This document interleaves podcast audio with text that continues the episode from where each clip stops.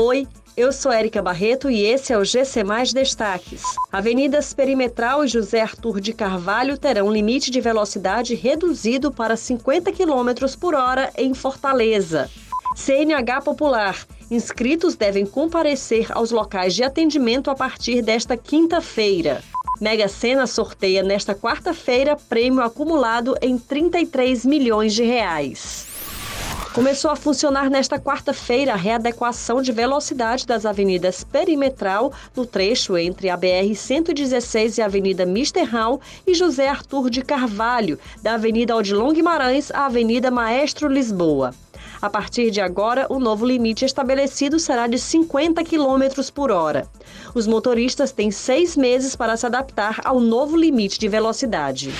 O Detran Ceará divulgou os locais de atendimento para os candidatos inscritos no programa CNH Popular que fazem parte dos primeiros municípios a serem contemplados.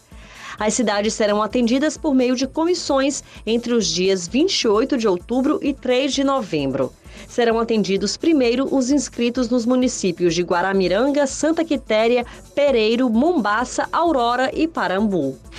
A Mega Sena sorteia nesta quarta-feira um prêmio acumulado em 33 milhões de reais.